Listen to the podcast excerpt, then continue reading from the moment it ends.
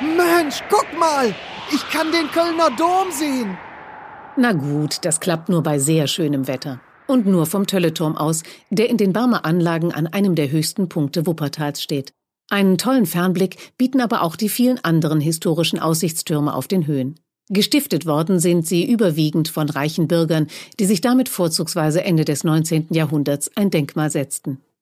Auf das allerhöchste Gebäude im Tal kommt man allerdings selbst mit bester Kondition nicht hinauf. Unser einziger Wolkenkratzer ist nämlich der fast 200 Meter hohe Schornstein des ehemaligen Heizkraftwerks, an dem Sie gerade vorbeifahren.